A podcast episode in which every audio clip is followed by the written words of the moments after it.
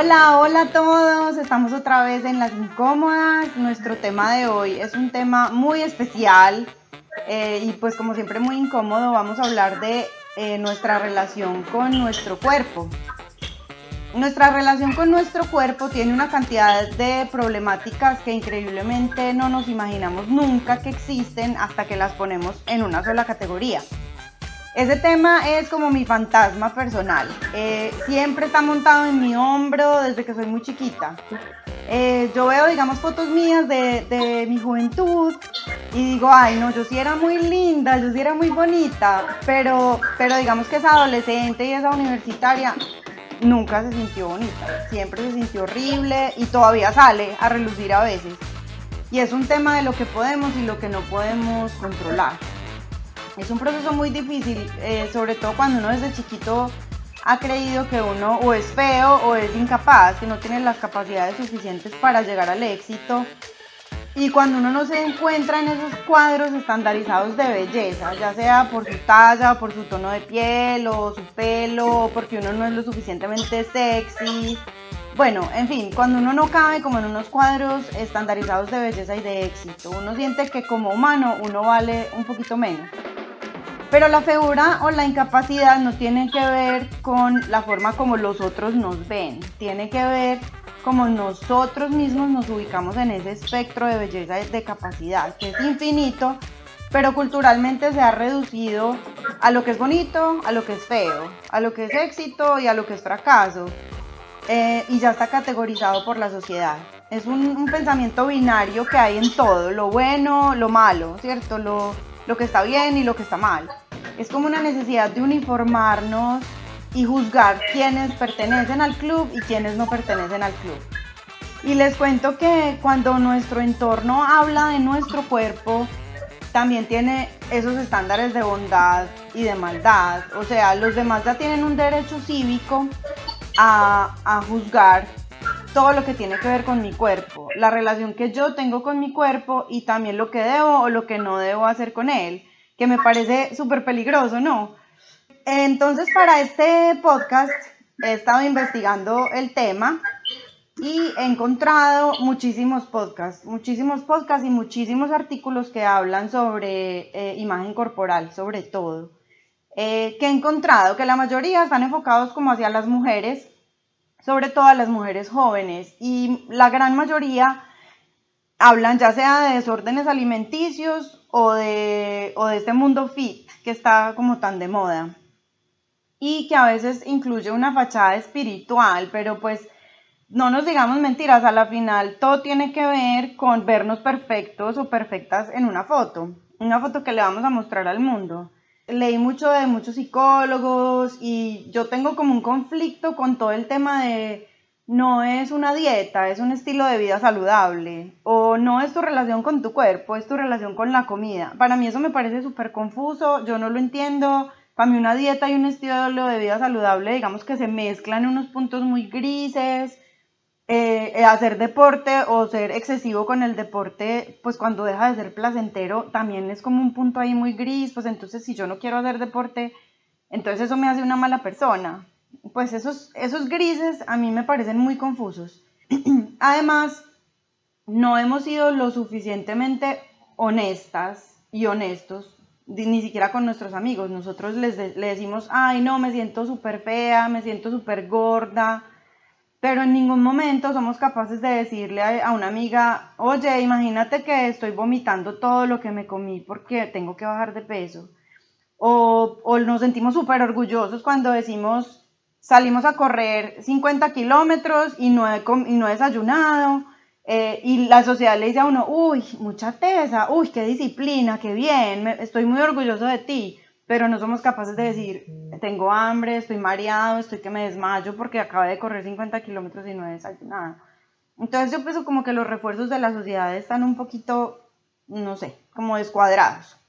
Digamos lo que queramos decir y dejemos esa bobada de, tratar de estar encajando todo el tiempo eh, y dejar de aparentar que, que la meta es la salud cuando realmente nos interesa es vernos bien. Eh, sobre todo en esta era de Instagram y de Facebook, en donde nos estamos comparando todo el tiempo con los demás y comparamos no solo el cuerpo, sino la plata que tenemos, la felicidad que tenemos, la familia que tenemos, todo el éxito que tenemos y nos estamos comparando con todos y a la hora de la verdad no nos estamos comparando con nadie, solo con nosotros mismos. ¿Cuál es lo que yo quisiera como enfocarme en esta conversación de hoy? ¿Realmente esta obsesión por vernos de cierta manera nos está haciendo felices? Mi propuesta de hoy es eh, incomodémonos y hablemos sin tabúes y hablemos de, estas cosas como sin, como sin tanto protocolo de no, es que lo importante es la salud y pues no, la gente está obsesionada por la forma como se ve. Entonces, ¿cómo vamos a abordar esta problemática que me parece muy peligrosa? Tenemos una invitada súper especial, eh, se llama María Carolina Giraldo, que no es solo una amiga nuestra, pues desde que somos niñas, eh, sino una mujer que admiramos y queremos muchísimo. Eh, una persona que nos está enseñando ahora con un movimiento en redes sociales que se ha vuelto muy famosa, que se llama Las Formas de la Belleza. Es un movimiento espectacular que además invitamos a todos nuestros oyentes a que sigan en redes porque eh, es un movimiento de verdad que nos, que nos invita a querernos, a querernos de verdad. Y nos muestra la importancia de ver la belleza del cuerpo humano con unos ojos mucho más objetivos, eh, desde las diferencias en nuestro color de piel, nuestra forma de vestir, la forma de llevar el pelo, la forma de nuestro cuerpo. Y eh, verlo con amor y con generosidad, eh, con sentirnos como sexys dentro de lo que somos y cómo nos vemos y sobre todo y más importante sentirnos personas dignas de ser amadas tal, tal y como somos. Entonces, eh, como cada episodio, pues aquí tengo a mis otras incómodas, Fran y Milito, eh, de quienes aprendo cada semana cosas nuevas. Fran, cuéntame cómo estás y cuéntame qué expectativas tienes de esta conversadita. Hola, mis discochotas. Eh, qué rico estar aquí, qué rico estar con ustedes, qué rico estar con María Caro, que es una mujer a la que yo admiro profundamente, pero además de un cariño infinito. Eh, y qué rico estar con todos los oyentes. El episodio de hoy me encanta, me fascina, además porque yo tengo una campaña personal hace mucho tiempo y es eliminar un piropo que se han inventado últimamente que yo, la verdad, odio. Un día eh, yo llegué y me encontré a alguien en Manizales, que es nuestro, nuestra ciudad, que es bastante normal que uno conozca a mucha gente. Y eh, la persona a la que me encontré me dijo, ay, ¿cómo estás de flaca? Entonces yo le contesté, le dije, no, no estoy flaca, yo estoy igual de gorda y buena. Porque, porque además ella, y ella quedó así como, ¿ah? ¿Qué pasó? Pero es, es que ser flaca no me parece que sea un piropo. O sea, a mí las mujeres más sexys del mundo eh, me parecen estas con forma de guitarra, digamos Marilyn Monroe, que me parece pues la más top del mundo y era una mujer que tenía barriga, una mujer que tenía curvas, que tenía carne. Entonces yo no sé a qué horas el esqueleto a los seres humanos nos empezó a parecer tan bonito que, que teníamos que forrarlo en piel nada más. Entonces, esa es una campaña personal que yo he tenido hace mucho tiempo y que me parece que, que, que rico que podamos recuperar las mujeres aquello de querernos en las formas que tenemos que, que involucran tener un gordito aquí y un gordito allá, porque eso es lo normal. Bueno, acá, a, María Caro no le gusta que no digan lo normal, ¿cierto? que a mí me cuesta trabajo hacer esa diferencia, pero ahorita más tarde hablamos de eso. Entonces, las expectativas son muchísimas porque, porque me encantaría que nosotros, las mujeres sobre todo, incluso hoy en día los hombres pues ya están en este tema también, podamos relacionarnos con nuestro cuerpo de una manera sana y tranquila y, agradecerle todo, todo lo maravilloso que es, sin, sin, fijarnos tanto pues como una forma específica y que así tenemos que ser, porque la verdad es que todos somos diferentes y en eso está lo bonito. Sí, sí, completamente de acuerdo contigo. Eh, bueno, y Milito, nuestra otra incomodísima, cuéntame qué te gustaría aprender hoy sobre la relación que tú tienes con tu cuerpo.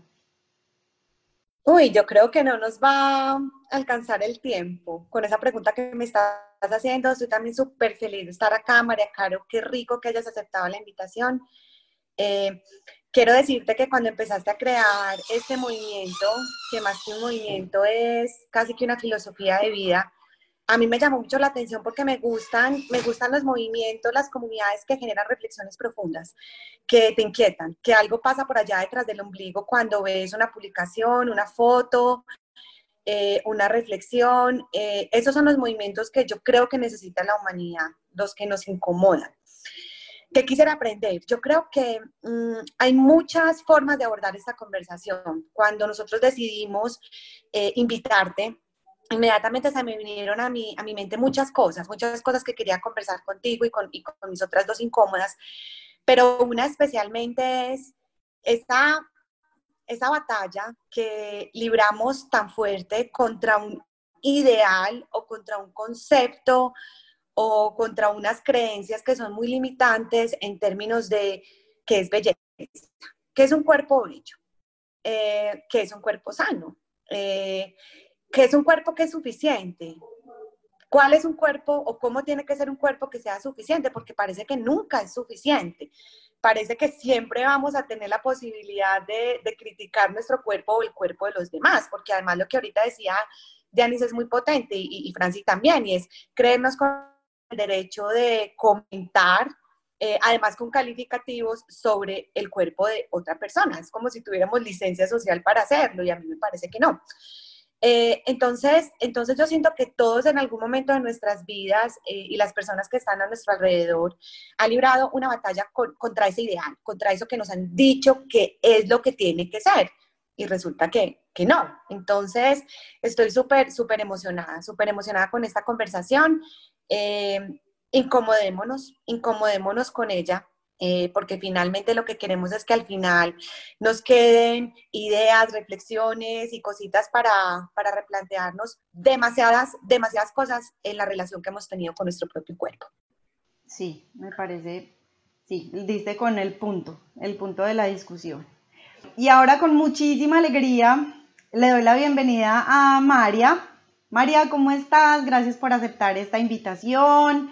Para nosotras es un honor pues tenerte acá. Eh, y yo quisiera que me contaras, pues primero, qué esperas de esta conversadita y segundo, cuéntanos qué te llevó a ti a crear y a desarrollar este movimiento de las formas de la belleza. Muchas gracias por la invitación, estoy muy contenta de estar aquí con ustedes, la verdad es que admiro mucho el trabajo que hacen de las incómodas, eh, hay que hacerse las preguntas incómodas, hay que eh, responderse las respuestas incómodas eh, y me parece muy valioso que alguien lo esté haciendo, más desde el contexto social y cultural del que venimos. Entonces, soy muy fan de ustedes, las oigo siempre y pues muchísimas gracias por invitarme y por decir esas cosas pues tan chéveres de, de lo que hago y como de mis preocupaciones con el tema de la belleza. Digamos que yo comparto con ustedes esa, esa, emoción y ese sentimiento de que las mujeres siempre nos estamos sintiendo insatisfechas. Eh, no alcanzamos como a, tener los cinco centavos para el peso nunca. Eh, y sobre todo en el aspecto físico es muy marcado, obviamente en otros aspectos también, en el familiar, en el social. Eh, es como la situación propia de, de ser mujer en una sociedad patriarcal. Pero eh, en los últimos años o en el último tiempo se ha venido, digamos, ese lugar donde uno se siente cada vez más insatisfecho, es muy marcado en el cuerpo. en los Estados Unidos hacen una encuesta que es la encuesta de imagen corporal y el 91% de las mujeres en Estados Unidos se siente insatisfecha con su cuerpo. Entonces no es una cosa de, ay, es que me meto a Instagram y me salgo sintiendo fea, es que me compré tal cosita para taparme los poritos. No, es un tema mucho más profundo, no es un tema tan superficial como el que creemos. Es un tema que nos atraviesa a todas y que, y que tiene una carga de profundidad muy importante. ¿Por qué? Es porque nos quita la capacidad de concentrarnos en otros temas estamos mucho tiempo pensando en esa belleza. Entonces no es un tema como de, ay, mi apariencia física, lo externo, cómo pongo la foto en Instagram, cómo estoy en la foto bonita de eh, el bautizo de mi hijo. No, es una cosa mucho más profunda que esta que nos está carcomiendo la cabeza todos los días, en todos los momentos. Eh, y nos quita mucha energía de ser otro, otro mundo de cosas y de explorar otra cantidad de posibilidades. Y, y entonces por eso no es un tema tan superficial, ni tan light, ni tan, ay, es simplemente el cuerpo o simplemente una apariencia física. Eh, digamos, esa misma encuesta de imagen corporal cuenta que en los Estados Unidos, en Colombia, en Latinoamérica no se hacen estas encuestas, entonces por eso no traigo datos de Latinoamérica, pero puede igual ser muy diciente lo que hay en Estados Unidos. Y es el 89% de las niñas de 10 años ha hecho una dieta ya. Entonces, eh, digamos que las estadísticas nos muestran que no es un tema simple, que no es el tema simplemente me veo al espejo, me vi fea, qué aburrición, hoy empiezo una dieta, sino que es una cosa que va mucho más profundo y que cala muchísimo más hondo. Eh, yo no sé si ustedes saben quién es Sasha Fitness. Es una, es una, digamos, influencer fitness muy famosa. Eh, venezolana que tiene su propia línea de productos de proteínas y clase y estas cosas para, para ser una persona fit y que tiene sus, toda una celebridad del mundo fit. Y es una mujer, em, para los que lo conozcan, que es prácticamente una Barbie. Em, entonces, Sasha Fitness decía el otro día en su cuenta de Instagram, yo ya no la sigo, pero alguna vez la seguí, pero me llegó por otro lado, eh, que recibía mensajes en los que le decía que tenía las piernas muy gruesas o los labios muy gruesos o el pelo muy rubio. Entonces, pues si vemos a Sasha Fitness, que es esta mujer que es prácticamente el ideal de una Barbie, es lo que debería ser una mujer que podríamos decir casi perfecta en ese ideal de belleza normativa. Entonces, si Sasha Fitness, que es el ideal de belleza, la Barbie, em, la mujer rubia, blanca, de cuerpo perfecto, ojos azules, recibe críticas sobre cómo debería cambiar su cuerpo, pues todas las otras mujeres lo vamos a recibir. Todas las otras mujeres vamos a sentir ese mensaje y todas las otras mujeres vamos a tener ese mensaje. Es decir, es la idea de nunca somos suficientes. Nunca somos suficientes porque ni siquiera la más parecida a esa idea del deber ser de la belleza es. Entonces, em, la forma de las formas de la belleza, que es un hashtag que yo muevo a través de mi cuenta de Instagram que se llama Greca Caldense, em, es un mecanismo que yo encontré porque eh, yo viví durante muchos años en algo que se conoce la mentalidad de dieta. Es decir, hay alimentos buenos y malos, hay hay formas de comer que son sanas y que son insanas, hay comida chatarra y comida buena. Entonces yo viví muchísimos años inmersa en eso y siguiendo ese camino de que yo que había una forma sana de alimentarme y que había una forma sana de vivir. Evidentemente esa forma sana de vivir y alimentarme debía llevarme a un cuerpo X o a un cuerpo Y. Y adicionalmente había que hacer ejercicio. Eh, y entonces yo, como creo que pasa a muchísimas mujeres hoy, todos los lunes empezaba una dieta que todos los miércoles fracasaba. Y entonces todos los miércoles volvía a sentirme insuficiente. Y de miércoles a domingo me sentía insuficiente, obviamente sábado y domingo entonces comía más de eso que yo denominaba comida chatarra o comida insana o comida mala.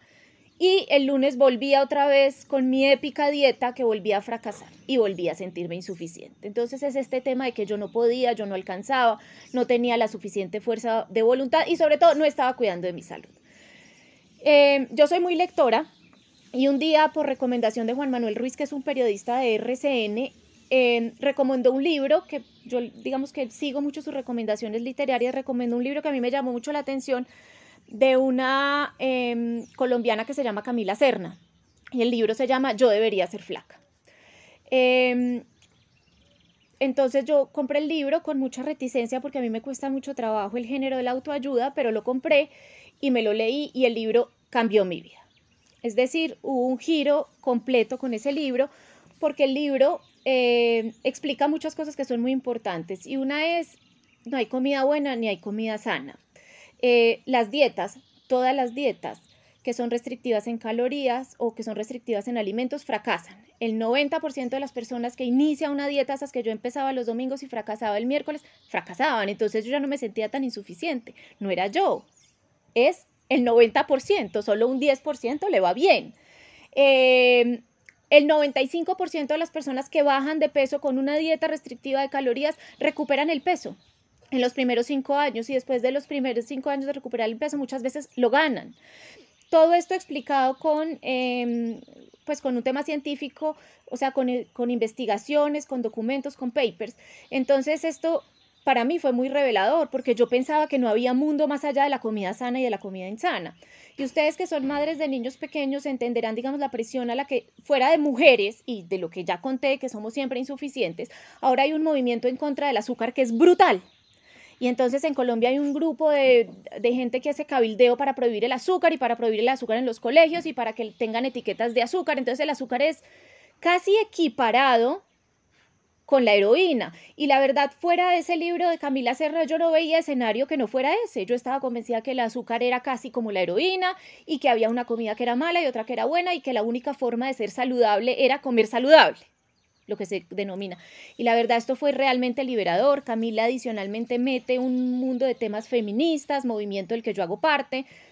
Entonces yo dije, ¿cómo así? O sea, no puedo creer que exista otra posibilidad más allá de eso. Eso abrió mi mente completamente y a partir de ahí empecé a investigar y a leer documentos que ella citaba, hice cursos con ella, entonces me dio otros eh, autores y a partir de todos estos autores y todo este trabajo con, eh, pues que, que, que, hice, alguna vez puse un tweet que decía, no tiene sentido eh, dejarme de comer algo que me parezca rico para alcanzar un ideal de cuerpo al que nunca voy a llegar porque eso es otro de lo que dicen, em, de lo que dice esta teoría, es finalmente hay unos cuerpos que son, digamos que encajan dentro de la belleza normativa que hay ahora, entonces el de Sasha Fitness, el de Catalina Aristizábal, el de Steffi Borges, el de Valentina Liscano y todas estas niñas fit que nos muestran todo el día que comen perfecto y que hacen mucho ejercicio, que tienen unos cuerpos divinos. Y hay otras personas que, que comen muy bien, que hacen mucho ejercicio, pero finalmente su cuerpo es distinto, porque hay gente que calza 36 y hay gente que calza 41. Hay gente que mide 1,30 y hay gente que mide 2 metros. E, con ese mismo parámetro se moldea un cuerpo, pero lo que nos dicen a nosotros es, no, todas podemos ser Catalina Aristizábal o Sasha Fitness, y no, esos cuerpos o son así porque fisiológicamente son así, o tienen manipulaciones que hacen con cirugías plásticas, o manipulaciones que hacen tomando otras otras suplementaciones. Entonces, ese mensaje no es cierto. Entonces, descubrí este mensaje, como les digo, a través de este libro y de mucha investigación y algún día puse ese tweet. Ese tweet que decía, no tiene ningún sentido que yo deje comerme algo que me parezca rico para alcanzar un ideal de cuerpo al que no alcanzar, al que nunca voy a llegar, al que nunca va a llegar, decía. Y Laura Gudelo, no sé si la conocen, la pesada de la moda, es una influencer gorda, de las primeras influencias gordas que hubo en Colombia, con una comunidad muy grande, me responde, es que lo que hay que cambiar es la forma como vemos la belleza. Y yo dije, pero claro, obvio, eso es lo que hay que hacer. Y ahí fue que salió las formas de la belleza. Entonces, a partir del tuit de Laura, eh, y del trabajo que ya venía haciendo, yo lo que hice fue depurar mis redes sociales de todos estos ideales de belleza heterónomos que yo nunca iba a llegar, entonces dejé de seguir cuentas fit, dejé de seguir cuentas de dieta, dejé de seguir cuentas de comida saludable y empecé a seguir cuentas de distintas formas de la belleza y hacer como una curaduría. Y todos los días ahora menos, pero antes, digamos, durante un año lo hice todos los días, comparto fotos ahí en las formas de la belleza eh, de bellezas no heterónomas. Entonces, eh, así nace la forma de la belleza y no solo en la forma de la belleza yo comparto eh, mujeres, digamos, de cuerpos grandes o, eh, como dice Franci, gordibuenas o, o mujeres gordas, sino que también comparto mujeres adultas mayores, mujeres que, que, tienen las pieles no parejas, de distintos tonos de piel, mujeres que no se depilan, es decir, la idea es llenar las redes sociales de imágenes bellas, que sean muy bellas, de mujeres que tienen unas bellezas que no son normativas.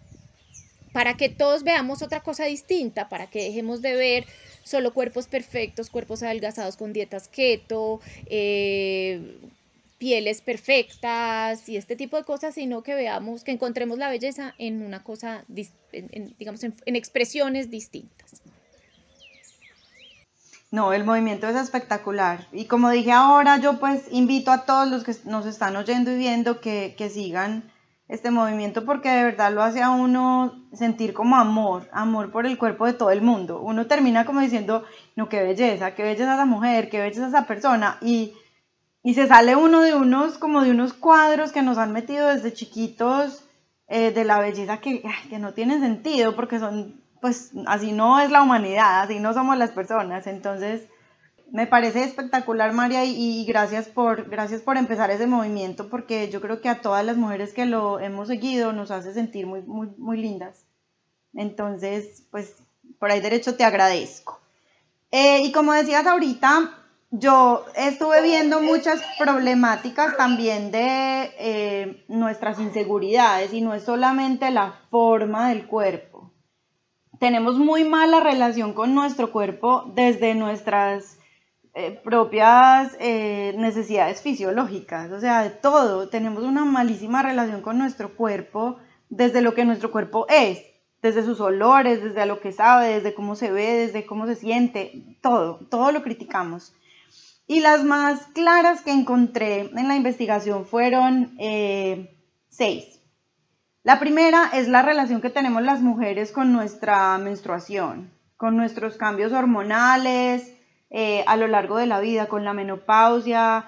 Las mujeres odiamos nuestro ciclo menstrual, o sea, odiamos que nos venga la menstruación por los olores, por lo que implica, por, por todo lo que implica tener la menstruación, que además la sociedad lo ha vuelto como tan complejo y es una cosa tan simple, nos han complicado mucho algo que es completamente biológico y que es necesario para que exista la vida.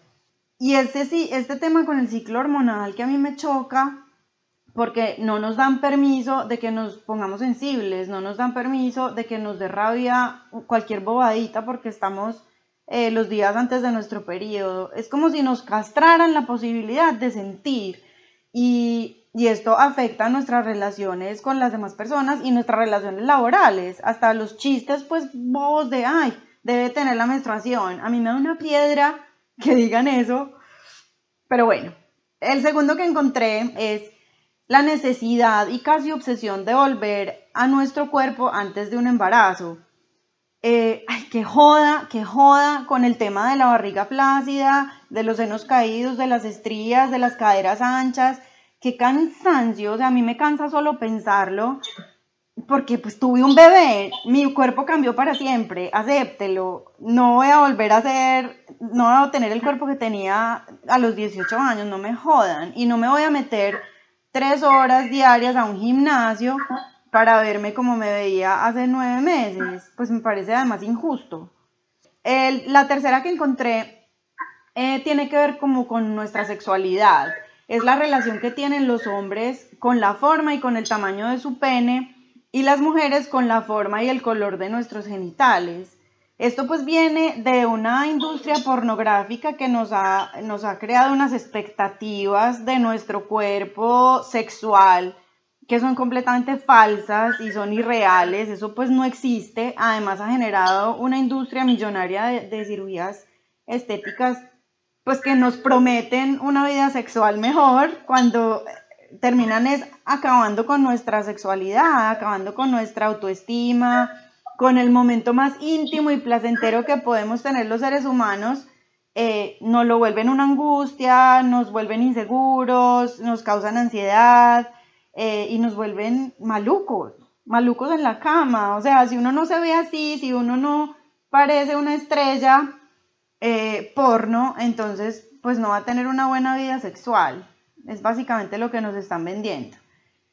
Bueno, la siguiente que encontré fue la relación que tenemos con el vello y el pelo en nuestro cuerpo y el color de nuestra piel. Esto pues tiene que ver con un tema que hablamos hace poquito de racismo. El tema de los colorismos es muy fuerte, sobre todo en nuestras sociedades que somos tan mezclados que tenemos como tantos colores, tantos tonos de piel, siempre se le da como un privilegio a los tonos más claros de piel y, esto causa problemas de autoestima y de inseguridad en muchísimas mujeres. Bueno, la siguiente que encontré fue la relación que tenemos con la forma como nuestro cuerpo envejece.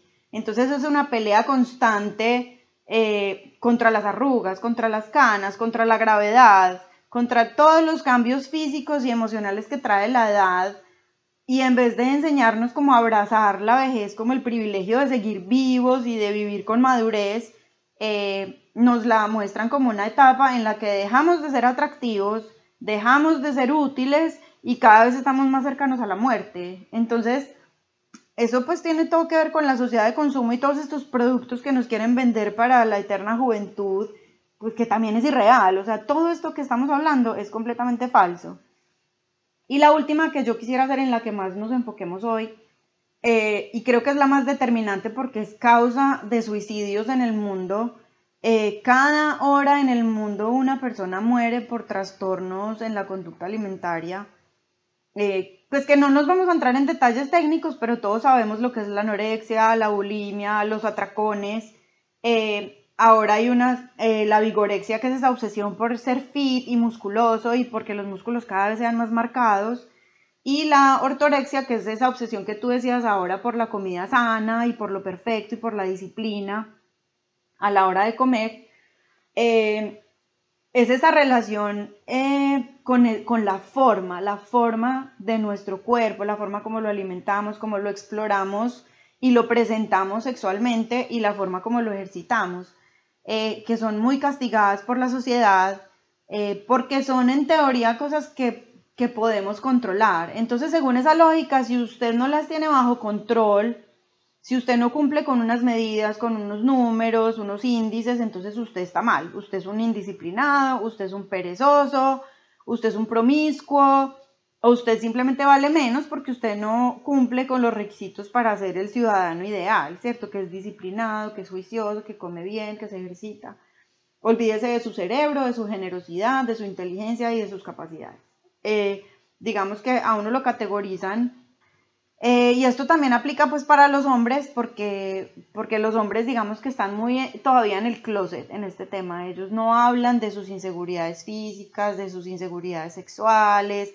ellos enfrentan esa, ellos tienen digamos que una exigencia mayor por la, de la sociedad porque sean, porque tengan un cuerpo musculoso y fuerte. Digamos que desde lo personal mi relación con mi cuerpo ha sido muy conflictiva desde muy chiquita. Como decías tú, yo desde muy chiquita me sentí fea. Yo me vine a sentir gorda ya grande, pero yo siempre sentí que yo no era la belleza ideal. Y todas mis amigas eran divinas y todas tenían pues como todo lo que, lo que de verdad implicaba que a los hombres les gustara. Porque además este tema de la belleza es un tema tan estúpido que uno se vuelve bonito para que un hombre lo, lo mire a uno. Pues, o una mujer, ¿cierto? En, caso pues de que uno sea homosexual. Me parece como que uno está tratando su cuerpo como un objeto para que los demás admiren y paradójicamente yo tuve que estar calva y perder uno de mis senos para agradecerle a mi cuerpo lo que me da, para agradecerle a mi cuerpo todos los días, uy, ¿sabes qué? Tú me permites hacer esto. Tú eres un cuerpo sano porque fue capaz de soportar un tratamiento muy duro. Eso, eso toma una enfermedad para uno agradecerle al cuerpo lo que le ha dado. Y me parece tan triste que voy a llorar. me parece tan triste que seamos tan duros con nuestro cuerpo. El, el, tema del amor propio tiene que venir desde un sitio de agradecimiento. O sea, agradezcale a su cuerpo todos los días lo que le permite hacer. Entender que es una herramienta, que el cuerpo es la herramienta del alma o de su misión o de su personalidad o en lo, que usted crea para lograr unas metas, para lograr unas, aprender las lecciones que tenga que aprender con sus limitaciones y también con sus capacidades. Entonces, eh, pues digamos que de ahí partió como este tema que yo llevo mucho tiempo martillando para que hablemos de él, porque es, a mí me parece que es causa hoy en día de vida o muerte. Pero bueno, dejemos que hable la experta, que es María, nuestra invitada. Eh, yo quisiera que Fran fuera la primera eh, en hacerle la, pregunta, la primera pregunta a María. Con ese tema de las redes sociales, digamos, he hecho un ejercicio parecido al de María Caro sin darme cuenta, sin ser muy consciente. Ahorita cuando ella lo mencionó fue que entendí. Yo no he sido muy, ni seguidora de cuentas fitness, ni de modelos, ni nada de eso. Pero en algún momento por alguna razón que yo desconozco, llegó a mi Instagram eh, la cuenta de Catalina Aristizábal, que no me acordaba el nombre, pero tú ahorita la mencionaste. Pues resulta que esta niña tiene la barriga, tiene la barriga que todas nos soñamos, porque eso fue fue lo que nos enseñaron a soñar, ¿cierto? Y yo muy particularmente después del embarazo, pues quedé con la, con la barriga eh, muy distinta porque, porque tuve mellizos. Entonces, yo cada vez que me metía a Instagram y veía a esta vieja, pasaba una cosa en mí que yo me demoré, me demoré un tiempito en entender, pero que era, ella está bien, yo estoy mal. Ella tiene una barriga bonita, yo no. Entonces me empecé a sentir mal, pero pues no era muy consciente, ¿cierto? Pero gracias a Dios, mi marido sigue las modelos Big Size y me las empezó a mostrar. Y yo las empecé a seguir, porque yo les empecé a ver esta actitud con esos cuerpos que me parece, o sea, absolutamente admirable, porque es que no es que Big Size sea yo, que soy una mujer gruesa. No, estas viejas son con piernas así, pues, o sea, son alimentaditas, pero con fuerza y les veía la actitud y ese amor por su cuerpo y ese orgullo de mostrar la celulitis, la barriga, los gordos, todo, que yo dije, pero, o sea, que estés muy bien, Catalina Aristizábal, muy bonita, que quédate con tu público, que no soy yo. Y empecé a seguir a todas las modelos Big Size y me empezaron a llenar como de empoderamiento porque yo decía, hombre, estas viejas se sienten súper bonitas. Y es verdad. Y hay una enseñanza de una compañera mía del trabajo que a mí, me, a mí me, me, sinceramente, pues muy tonto esto, pero me cambió la vida. Y es que eh, cuando su hija empezó la adolescencia, se empezó a sentir fea. A uno yo no sé por qué la adolescencia le da por una cantidad de inseguridades. Si usted siendo bonito se empieza a sentir feo, bueno, como sea. Entonces, cuando ella se empezó a sentir fea, le hizo una reflexión que a mí me ha parecido lo más sabio que yo he oído en toda mi vida, y le dijo, mira, yo conozco muchas feas que se sienten bonitas y viven muy bueno. Y conozco muchas bonitas que se sienten feas y viven muy maluco. Tú decides cómo te sientes.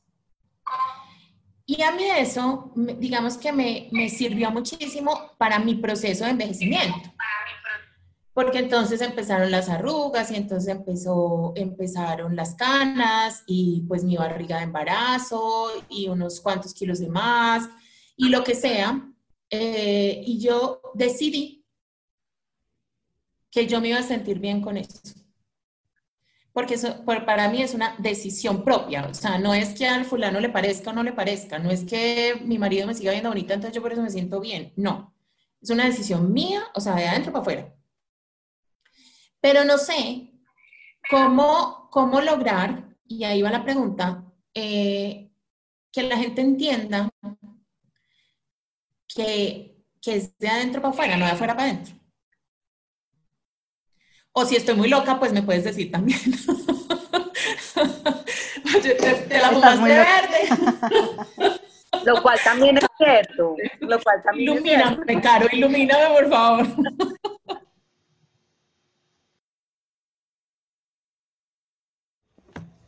Eh, en toda esta búsqueda mía de encontrar otras formas de la belleza, de la salud y el bienestar, porque va de la mano todo, em, encontré a un antropólogo francés que se llama David Le Breton.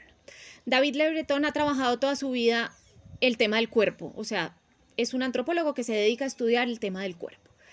Eh, y David Le Breton eh, tiene un concepto muy importante para explicar por qué el cuerpo hoy es tan importante con relación a todas las preguntas que hizo Diana, entonces con relación al, al envejecimiento, a que nos juzgan por perezosos, a que nos juzgan por gordos, a que nos juzgan por todo eso. Entonces, Lebreton dice, eh, con la ilustración, con el renacimiento, el hombre deja de pertenecer a una comunidad religiosa, o el ser humano en Occidente deja de pertenecer a una comunidad religiosa y de ser grupo, digamos, de tener una concepción eh, espiritual de grupo y pasa a ser individuo. Y al pasar a ser individuo, una sola persona, con una sola, con su propia concepción espiritual, porque el renacimiento también y la ilustración marca, digamos, una independencia de, em, de la idea de la espiritualidad como comunidad, eh, finalmente, como sociedad, terminamos entendiendo que nosotros somos el cuerpo. Hasta ahí. El cuerpo, la expresión material de este cuerpo. La espiritualidad es otro escenario, la racionalidad es otro escenario, pero lo que nos define como seres humanos es el cuerpo. Y por eso este tema no es un tema de hay tan light, hay tan de la belleza, hay tan... No, porque finalmente estamos jugando como actores sociales en una comunidad en la que lo que te representa, lo que eres, lo que te construye como persona, como individuo, es el cuerpo. Y hasta ahí, digamos que tenemos un, un escenario pues que, que es muy complejo. Ese cuerpo que somos, porque finalmente nos limitamos a ser nuestro cuerpo, según Le Breton, em, es un, y adicionalmente esta sociedad ha planteado entonces que el cuerpo que vale para una sociedad que produce, que su objetivo es producir, es el cuerpo sano. Y hemos entendido que ese cuerpo sano que produce es el cuerpo de una persona joven. Y si ustedes se miran a ustedes, todas han dicho es que después del embarazo me engordé, es que después, cierto, es que cuando yo era, cuando yo era adolescente yo era flaca. El cuerpo de una persona joven, ¿cómo es? Es un cuerpo atlético, es un cuerpo flaco, es un cuerpo casi de niño, o sea, es de un niño que migra adulto, pero no es el cuerpo de un adulto, digamos, en nuestras, no es el cuerpo de un adulto en los 30, ni en los 40, ni en los 50, ni en los 60. Entonces, el deber ser de ese cuerpo social que me identifica como persona es un cuerpo de una persona de 20 años, de 18 años, de 16 años. Y es ahí donde están todas las trabas uno, tiene que ser un cuerpo flaco, tiene que ser un cuerpo atlético, tiene que ser un cuerpo sano, pero claro, digamos que no podemos controlar la enfermedad siempre, entonces creemos que por la comida podemos controlar la enfermedad, entonces salen estos dichos de somos lo que comemos y este tipo de cosas, pero no es cierto.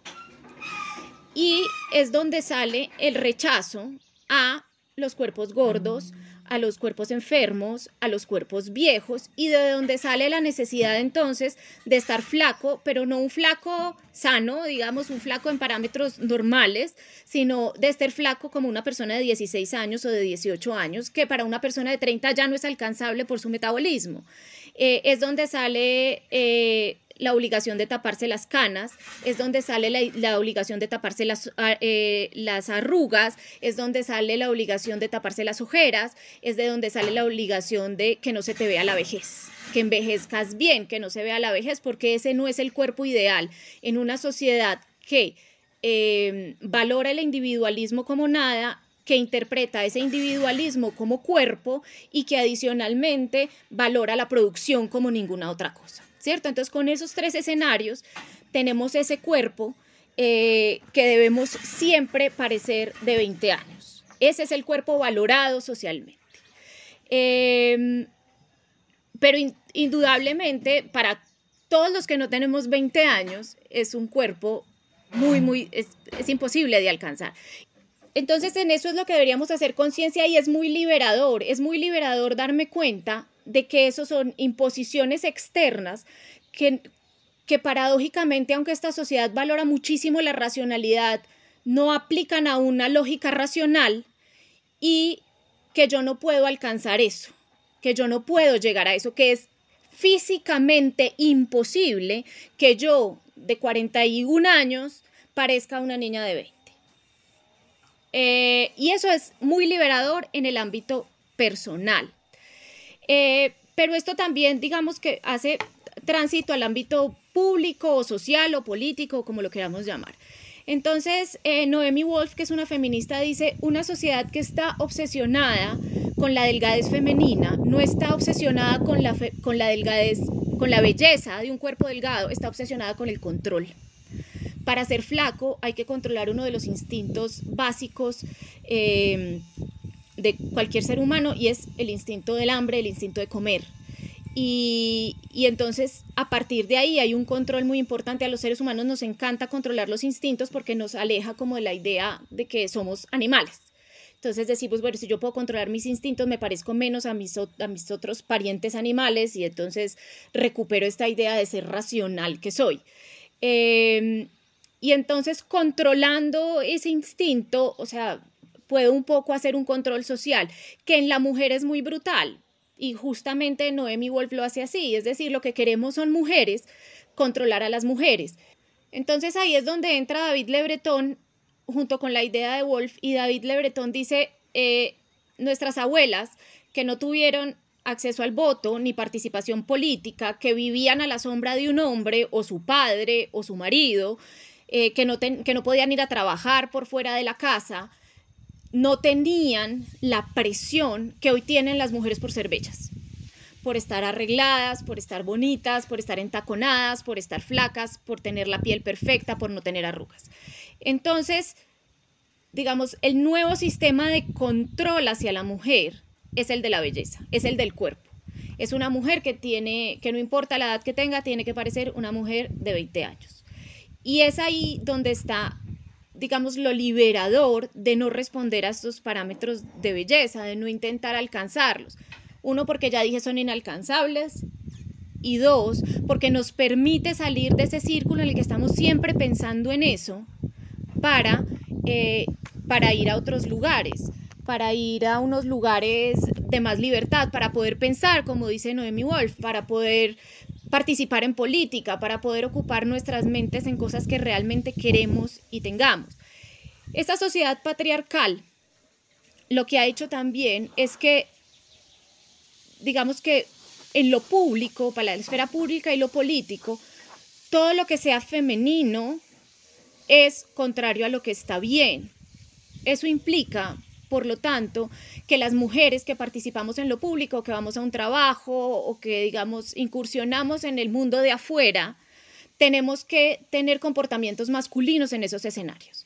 Y esos comportamientos masculinos implican no tener emocionalidad, cancelar nuestra emocionalidad. Y es ahí donde entra el tema de las hormonas, de la negación del ciclo menstrual, de, la, molestia con la menstruación, eh, porque no podemos ser femeninas y no podemos tener emocionalidad porque tenemos que salir como hombres masculinos a mostrar nuestro poderío y nuestro poder masculino y tenemos que cercenar sentimientos. Entonces, el, el ciclo menstrual, como nos pone hormonales, nos pone femeninas, eso debe ser cancelado, no puede ser aceptado, porque tú en este escenario público nuevo al que estamos ingresando como mujeres, no podemos llevar ese sentimiento. O sea, ese sentimiento no puede ir.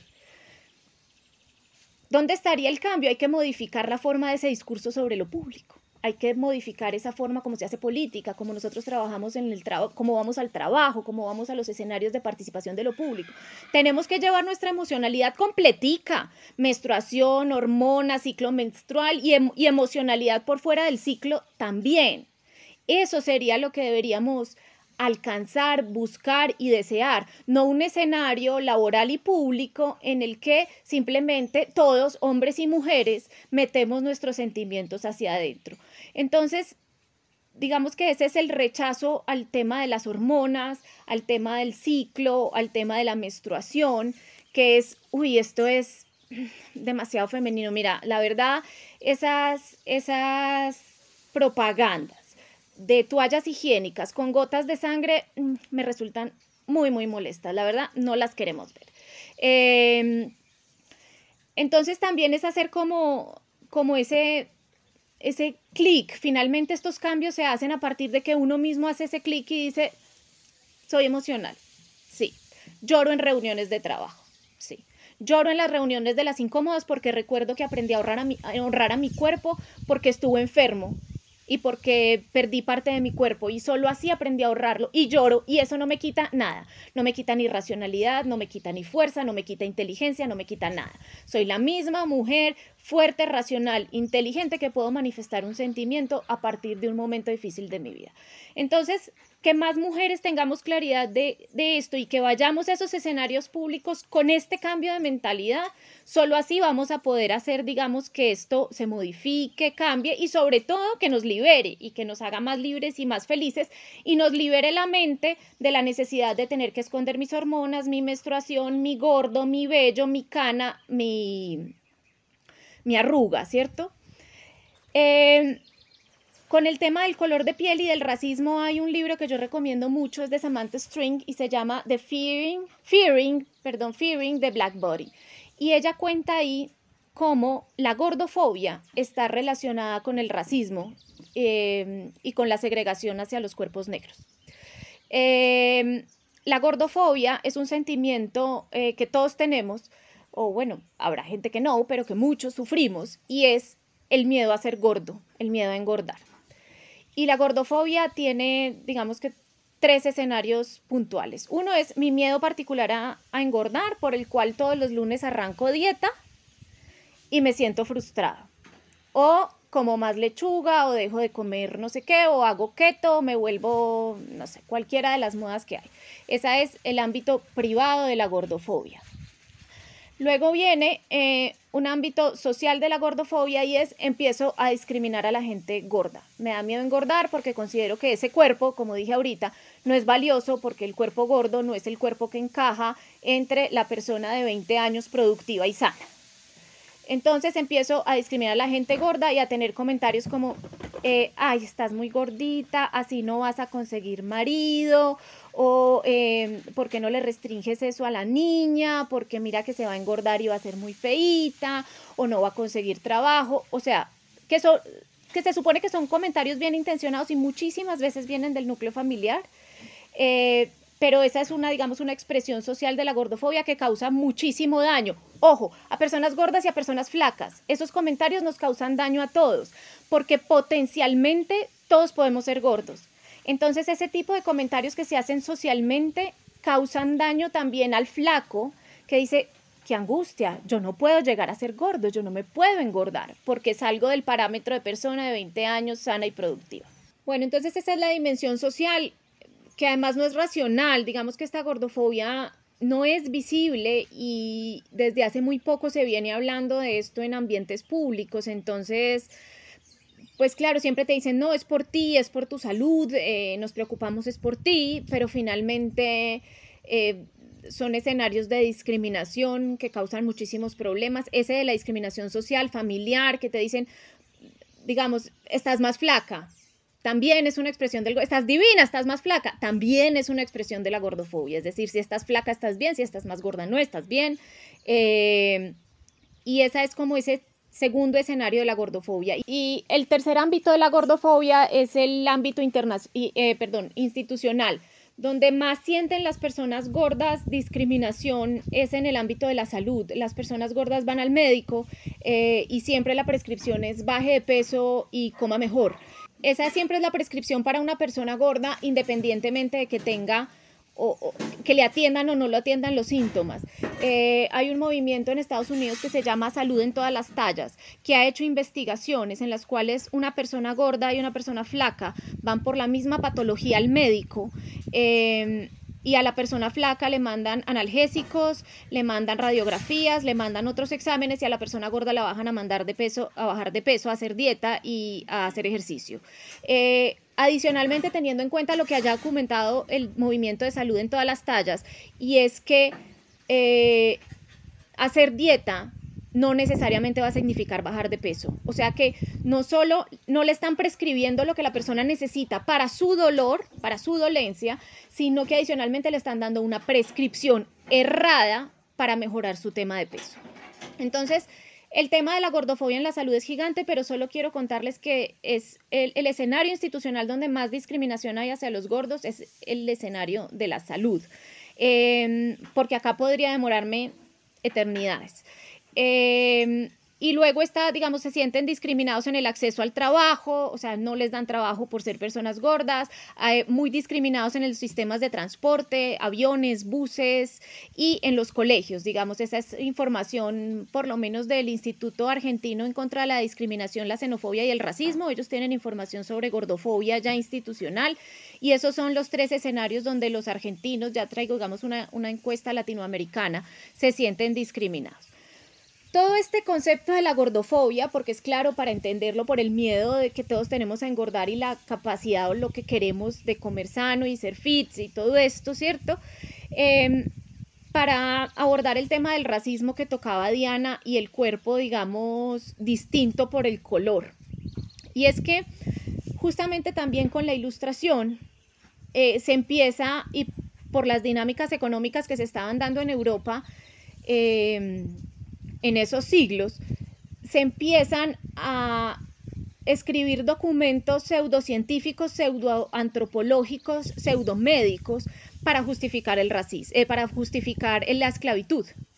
Eh, entonces empiezan a escribir un mundo de documentos por biólogos, por médicos, por científicos, en los que dicen que el cuerpo negro no es un cuerpo igual que el cuerpo blanco, que el cuerpo blanco es el deber ser del cuerpo y que el cuerpo negro es un cuerpo que, es distinto, que no es el cuerpo, digamos, del humano perfecto, que es un cuerpo que está lleno de, de dificultades y es un cuerpo que no está bien constituido.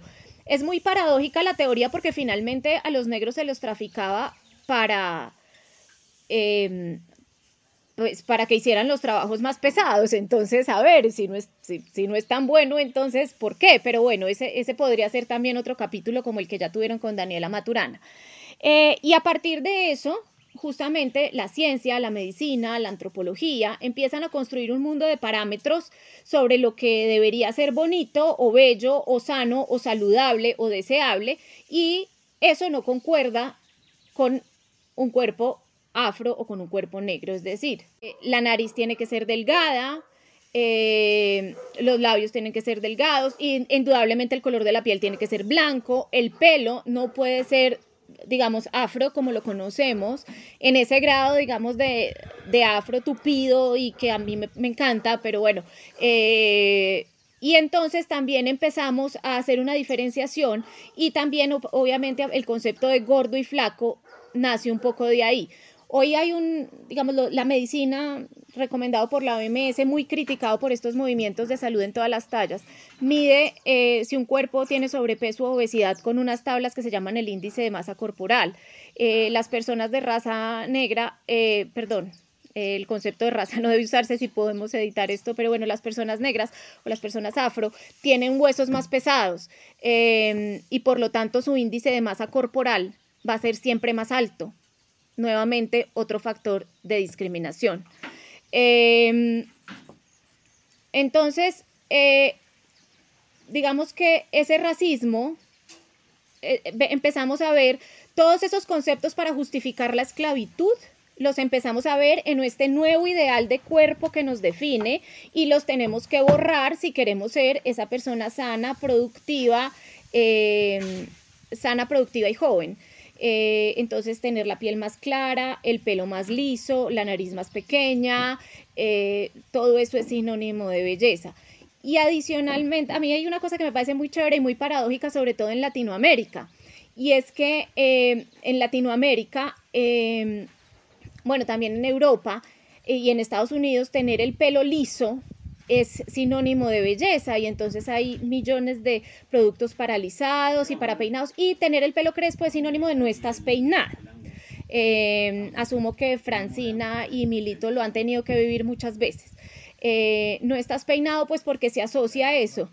Sin embargo, en Latinoamérica, que somos tan racistas, quienes verdaderamente ostentan el pelo más liso, el pelo de los alisados perfectos y de la plancha y del alisado japonés o chino o asiático, como se le llame, son los indígenas, hacia quien también nosotros somos muy racistas. Entonces es una paradoja muy extraña, somos muy selectivos para escoger cuál es esa belleza que nos gusta y cuál es esa belleza que nos cierra.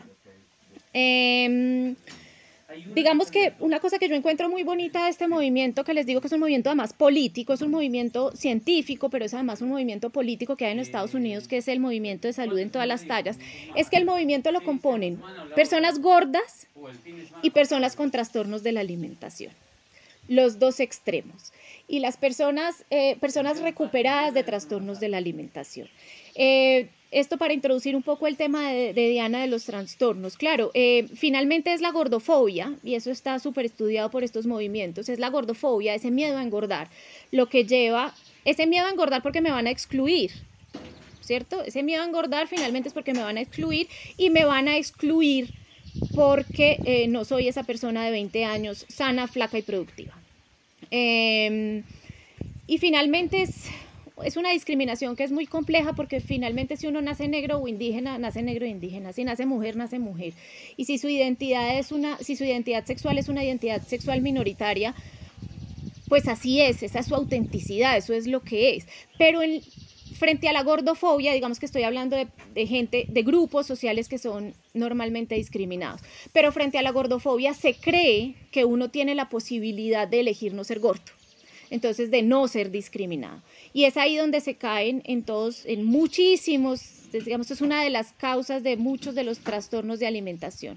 Eh, anorexia, bulimia, em, trastorno por atracones, em, la vigorexia de la que hablaba Diana. Entonces es finalmente eso, ese miedo a engordar lo que hay detrás. Hay, digamos, también hay otras, hay otras causas de eso, ¿no? Personas que han sido abusadas en su infancia, personas con familias, eh, con, con, contextos familiares bastante disfuncionales, pero en general eh, hay un miedo finalmente a esa discriminación que lleva a la gente a, digamos, a, a estos trastornos compulsivos obsesivos, pues que son conductas muy complicadas. Em, yendo, digamos, un poquito a la observación de, Francina sobre las redes sociales, em, un ejercicio muy importante para liberarse uno de estas ideas gordófobas hacia uno mismo, porque como les digo, inicia adentro, es una cosa que empieza a partir mía, es limpiar las redes sociales, eso es clave limpiar las redes sociales de esos parámetros inalcanzables de belleza, de estas mujeres divinas eh, que hacen 27 horas de ejercicio diario, que toman unas suplementaciones elaboradísimas, que adicionalmente pasan por el quirófano, no nos vamos a decir mentiras, y que se elaboran en todo, ¿cierto? Eso es fundamental. Y también de, médicos y especialistas y de dietólogos eh, que promulgan, digamos, estas ideas de que el azúcar es veneno y que la carne es eh, malísima, y o sea, todos esos extremos uno debería, para su propia paz interior, para su libertad, para su tranquilidad,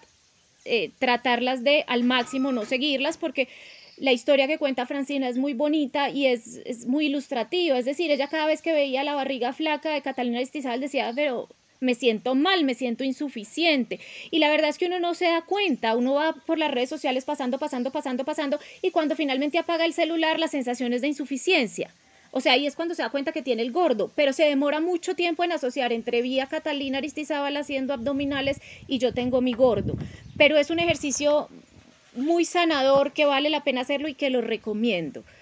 Em, yo les contaba que en las formas de la belleza yo lo que hago es curar fotos de esas modelos plus size y de otro tipo de gente que hay ahí, mujeres que han sido mutiladas o por bombas o por enfermedades o por lo que fuera, por violencia eh, social o, machista. O sea, hay, hay de todo. Hay unas mujeres divinas, de edad avanzada, que se visten divino, eh, que van felices con sus canas por el mundo. También hay mucho de eso en las formas de la belleza. Pero lo que yo hago es que yo sigo a toda esta gente para alimentarme, yo, yo me alimento de estas mujeres, yo sigo a esta gente en las redes sociales y lo que hago es, las que más me llaman la atención, las pongo, es una curaduría. Pero un día yo voy a clases de baile y un día yo estaba en mis clases de baile y de pronto entra una mujer gorda que nunca había venido, yo llevo cuatro o cinco años yendo a esas clases de baile y siempre somos los mismos. Un día llega una mujer gorda, estaba la música puesta, ella era nueva, estaba la música puesta, por la clase no, no había empezado y ella entró así bailando, cantando y chasqueando los dedos. Y yo dije, guau, o sea, entró. Hizo su entrada triunfal y yo me quedé, guau. Se hizo en la parte detrás del salón y empezamos la clase. No dejó de sonreír toda la clase. Bailó toda la clase y sonrió. Y yo la miraba a través del espejo y yo decía, ¿qué es esto? O sea, esto es demasiado. Esto me supera. ¿Qué es esta belleza? Y entonces yo pensaba toda clase, yo no soy fotógrafa, yo no tengo información de fotografía, por eso lo que yo hago es que yo curo fotos que otras personas toman bien, no las tomo yo.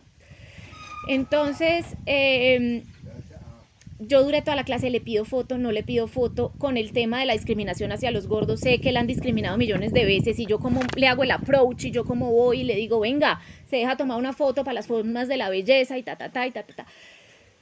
Bueno, hasta que después de los 45 minutos de la clase yo dije, me le acerqué, le dije, mira, yo tengo este hashtag, a mí me, me, pareces, me pareció divina cuando entraste, me pareciste divina, te seguí toda la clase, más también me daba pena que se sintiera un poco acosada, pero bueno, em, me pareciste súper linda.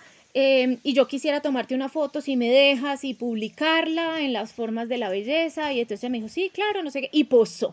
O sea, sin que yo le dijera nada, ella fue posando, su mejor actitud, ta, ta, ta Y bueno, finalmente tomé la foto, se la mandé a un fotógrafo amigo y le dije, haga algo, pues, no porque ella no se viera divina, sino para que la foto quedara mucho mejor y resaltarla. Pero ese día, después ya de curar muchas fotos para la forma de la belleza y de haber trabajado mucho ese tema, yo entendí que la fuente de la belleza, de donde viene la belleza, lo que inspira la belleza, lo que proyecta la belleza es la autenticidad. Es decir, viene de adentro, como dices, Francia.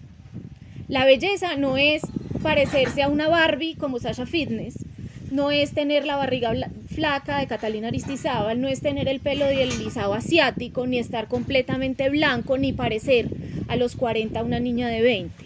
La belleza es una cosa que viene de adentro, es puramente auténtica, es una construcción propia que tú la haces y al sacarla y al no dejarte llenar por esos parámetros de que tienes que ser flaca, pelilisa, mona, azul, alta, al sacar eso sin miedo, al expresarlo con la tranquilidad de chasqueo mis dedos y bailo, es que se ve, ahí sale la belleza. Por eso esas modelos curvy se ven divinas, porque están convencidas que lo son, porque lo son.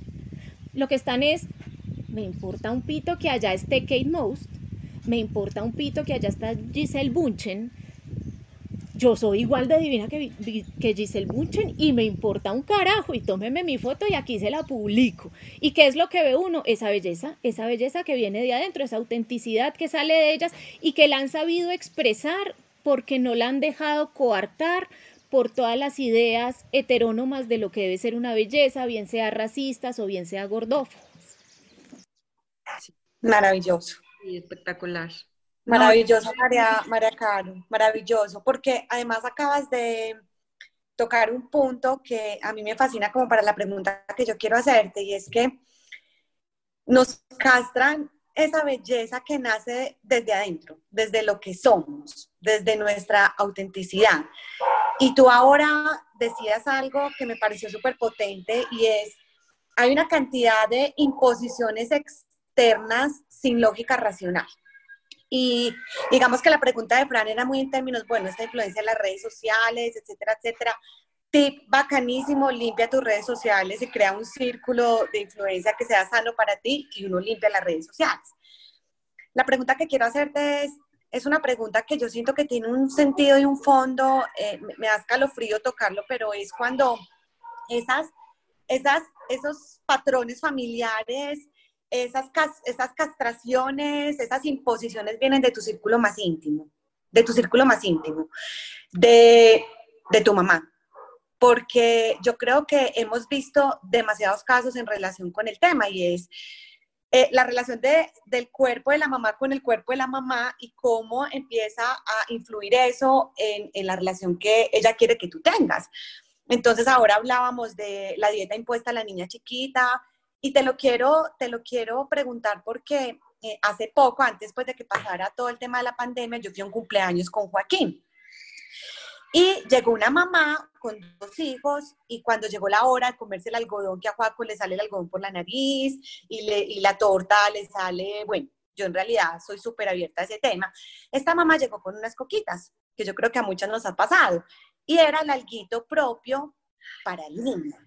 Entonces, yo tuve un encuentro de muchas emociones porque veía la tristeza del amigo de Joaquín al ver a Juaco que le salía el algodón por la nariz.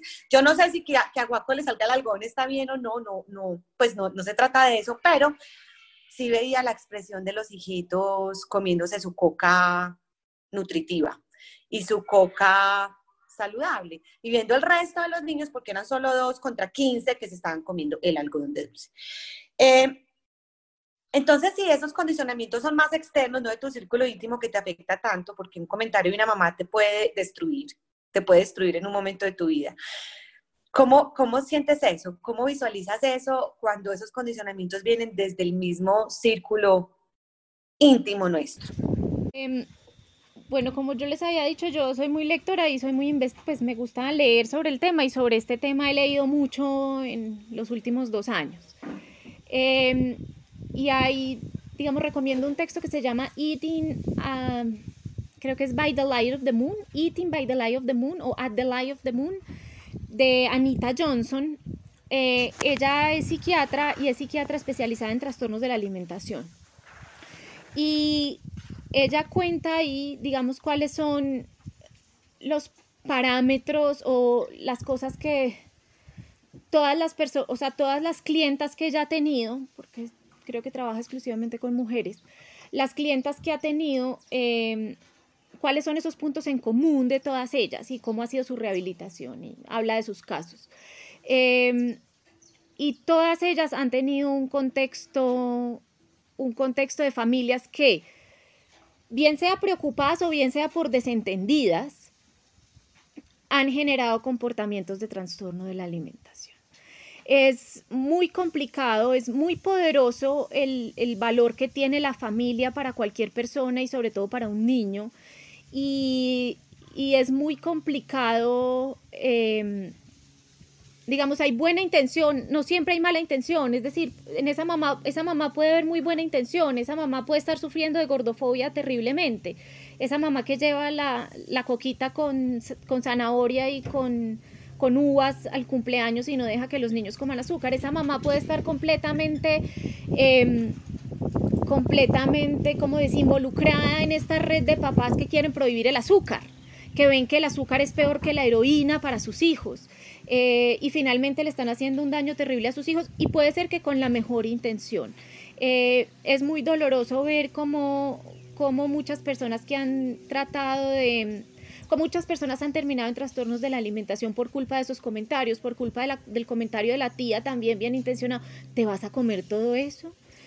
Estás un poco gordita, eh, yo no sé si así vas a conseguir marido, y, es simplemente la tía pasando ideales a, la sobrina, es decir, la sobrina puede no querer un marido y estar perfecto con eso. Y, se quiere comer ese plato más de torta, sí quiere repetir.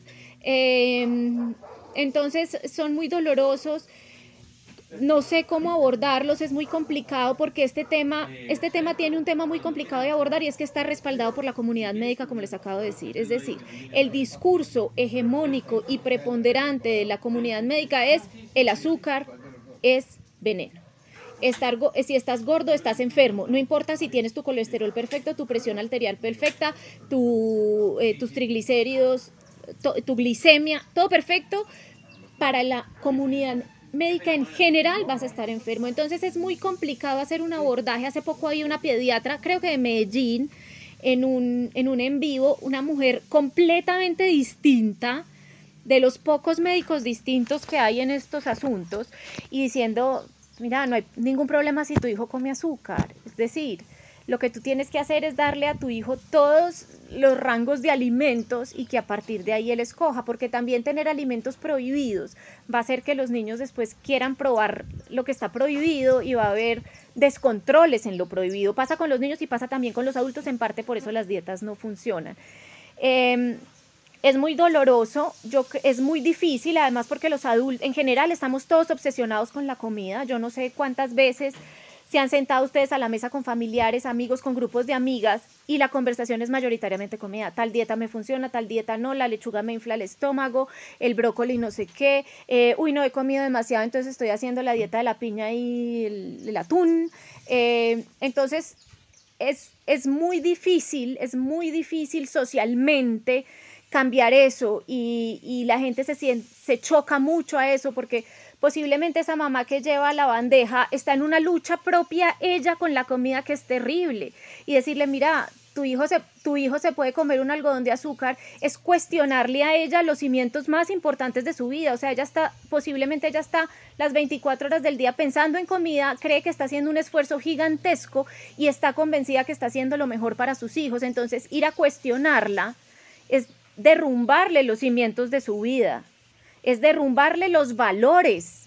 O sea, finalmente los seres humanos, o sea, el sentido de la vida de los seres humanos está como construida sobre tener una obra que valga la pena, o sea, hacer algo con tu vida, entregar una obra que valga la pena, tener un círculo cercano, amoroso y de cuidado que te quiera, te contemple, te mime, te trate con compasión y tener unos valores y respetarlos, seguirlos y tratar de ser lo más coherente con esos valores. Entonces tú cuando esa persona que cree en las dietas, que cree en la comida saludable, que cree que el azúcar es heroína, le dices, mira, el azúcar no es heroína, pues le estás derrumbando uno de los pilares fundamentales de su vida.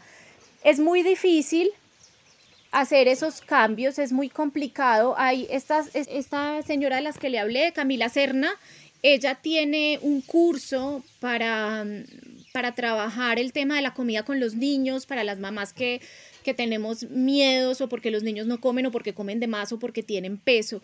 Em, este es un movimiento que apenas está empezando, que es un movimiento muy, que ha cogido mucha fuerza en los Estados Unidos en los últimos años eh, y que es un movimiento político también, no solo es un movimiento de un tema científico, sino que también y de salud, sino que es un movimiento político justamente por estas cosas. Yo no sabría cómo abordarlo, pero yo sí pensaría que la gente que esté dispuesta y receptiva pues que lo estudie, que lo piense. Finalmente yo en esto soy autodidacta. Todo lo que sé lo sé porque lo he leído y lo he estudiado. Entonces, si uno tiene dudas sobre el tema, em, valdría la pena, pueden empezar con ese texto que dije, con el de Camila Serna, seguirla ella en las redes sociales. Hay un movimiento muy grande también de nutricionistas y de médicos que ahora piensan así. Los documentos más importantes son de una persona que ahora también está en redes sociales que se llama Lindo Bacon. Catherine Flegal también es una norteamericana experta en, obesidad, es muy importante para este movimiento y para el tema de la obesidad en el mundo. Eh, Katy es decir, también si quieren pueden contactarlas a ustedes o ustedes mismas me pueden contactar y yo les puedo pasar información. Em, pero por ahora es muy difícil como tratar de modificar y, tratar de que, pues de que la gente cambie. Y parte de este trabajo es un trabajo de visibilidad, o sea, parte de lo que yo hago también es un trabajo ahora, porque por las formas de la belleza me han invitado pues a, a participar en podcasts, en charlas, en todo esto, pero como les digo es autodidacta. Entonces, para volver a tu pregunta, no, no es fácil, hace daño, hace mucho daño, la red, digamos, el, el entorno social hace mucho daño con las mejores intenciones. O sea, yo no creo que esa tía que te diga no te vas a casar porque estás gordita, lo haga con malas intenciones, posiblemente tiene las mejores intenciones, hace un daño terrible. Em, y es muy difícil cambiar, digamos, ese imaginario social que, como les digo, viene construido desde el Renacimiento, o sea, que tiene 600 años, 500 años, dele que dele. Es muy difícil cambiar ese imaginario social. Mm, pero si ustedes ven la oportunidad que para ustedes o para alguien más puede hacerlo, pues vale mucho la pena. Eh, y si se puede ayudar a la gente también, no sé, a mí muchas mujeres también me han contactado en lo personal y me dicen, eh, es impresionante lo que posteas, me da mucha libertad, eh, me hace sentir que no soy insuficiente.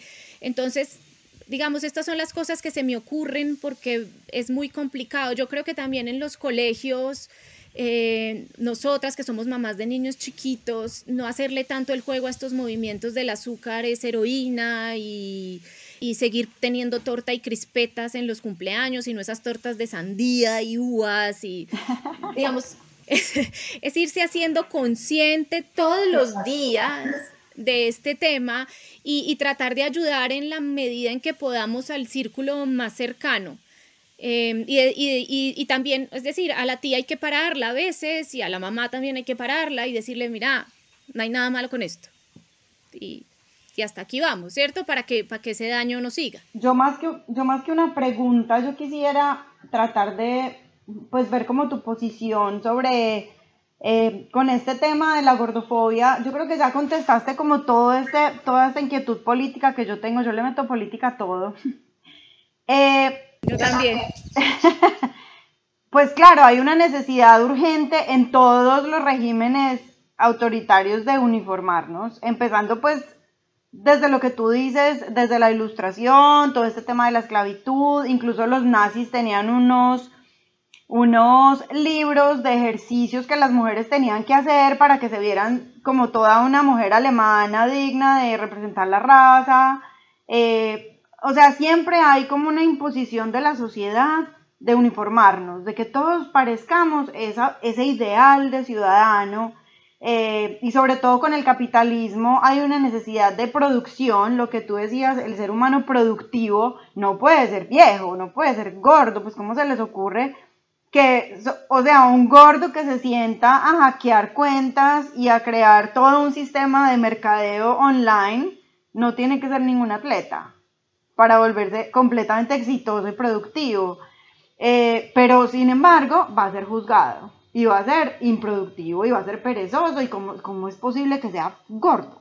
Pues o sea, entonces digamos que desde ese tema yo quisiera analizar eh, yo, digamos, con mi esposo, mi esposo, tenemos eso en común, que tu esposo también es entrenador y él está muy mentalizado con ese tema de, es que uno solo es saludable si es atlético.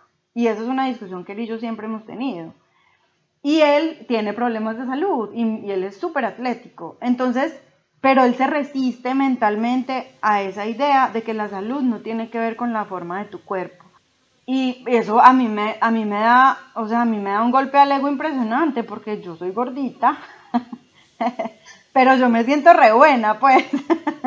Eh, entonces, entonces, o sea, esa atracción sexual solamente existe cuando usted cumple un ideal de belleza.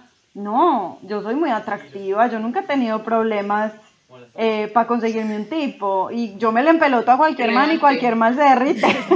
Muy buena. o sea, nunca he recibido quejas. pero, pero ¿por qué esa resistencia? Porque esa resistencia, María, es que es como muy parecida, me parece, a la resistencia al feminismo, que las mismas mujeres se resisten al feminismo, que eso a mí me parece como, pero ¿por qué? O sea, si, el feminismo es para usted, no es para nadie más, o sea, no está atacando a nadie, está dándole a usted, buscándole a usted unos derechos. ¿Por qué esa resistencia a lo diferente? ¿Tú qué crees? Ay, no, pero eh, esperen, esperen que necesito, necesito hacer un comentario antes de, que María Caro conteste. ¿Cómo les parece que eh, yo y mis documentales, no? Eh, además me he visto tres en la vida, o sea, ni crean pues que yo me siento a ver documentales, o sea, nada los tres que me he visto son los que he venido a mencionar aquí. Mm, Zac Efron hizo un documental eh, en Netflix. Muy chévere. muy chévere. Y el man eh, se enfoca mucho en el tema de alimentos porque, porque su compañero, pues su copresentador, es un tipo, es un gurú pues de la alimentación. Y entonces ellos llegan a un pueblito en Italia que tiene como un índice de, longevidad mucho más alto que el resto del mundo. Y me parece muy chistoso porque resulta que el secreto pues de los, de los señores que tienen más de 100 años allá eh, es comer mucho carbohidrato. Entonces la alimentación es mucho carbohidrato, em, actividad física, pero actividad física del día a día, o sea, ni ejercicio de más, ni nada, y muy poca proteína. Y obviamente vinito, eso sí, vinito venteado. Entonces, cuando a Zac Efron, que este tipo es hipermusculoso, pues, o sea, el Zac es la representación, o sea, la, la niña esta Barbie que tú decías ahorita, pues Zac Efron es el... Eso. Entonces este man, pues es el hipermusculoso, eh, joven, bonito, pero es un tipo más profundo, gracias a Dios, uno en, ese, uno en ese documental, digamos que le ve un poco más de profundidad. Él, cuando empiezan a decir que la proteína no, él se desconfigura y le dan un plato de pasta que ellos mismos prepararon y él cuenta que llevaba no sé cuántos años sin probar un carbohidrato. Eh, pero a mí me parece muy chévere eh, oír, digamos, estos casos porque es tumbar todo lo que antes se decía alrededor de la alimentación, porque es que los científicos de alguna manera eh, montan una, una premisa y la vida y el tiempo se encarga de tumbárselas.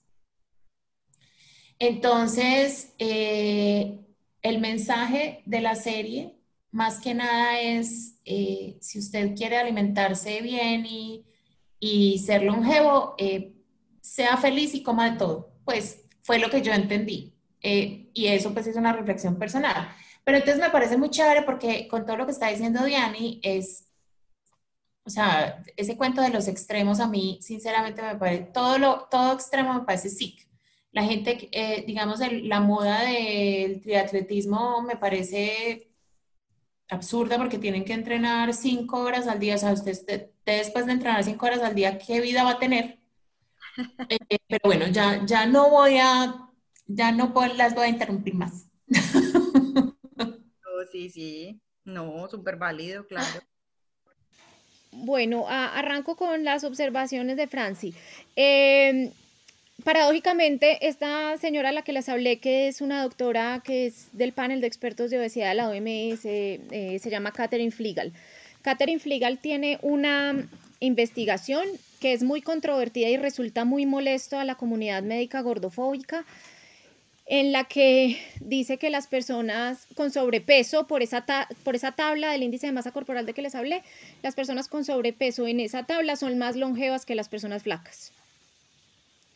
Eh, entonces, finalmente, ese ideal de persona de 20 años, flaco, sano y productivo, eh, no es el más longevo el más longevo resulta ser em, una persona con sobrepeso, digamos que corroborando esa investigación que se hizo en, Italia, digamos, corroborando esos mismos datos.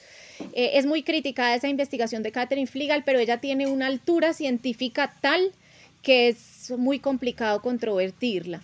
Em, y la investigación pues es suficientemente robusta.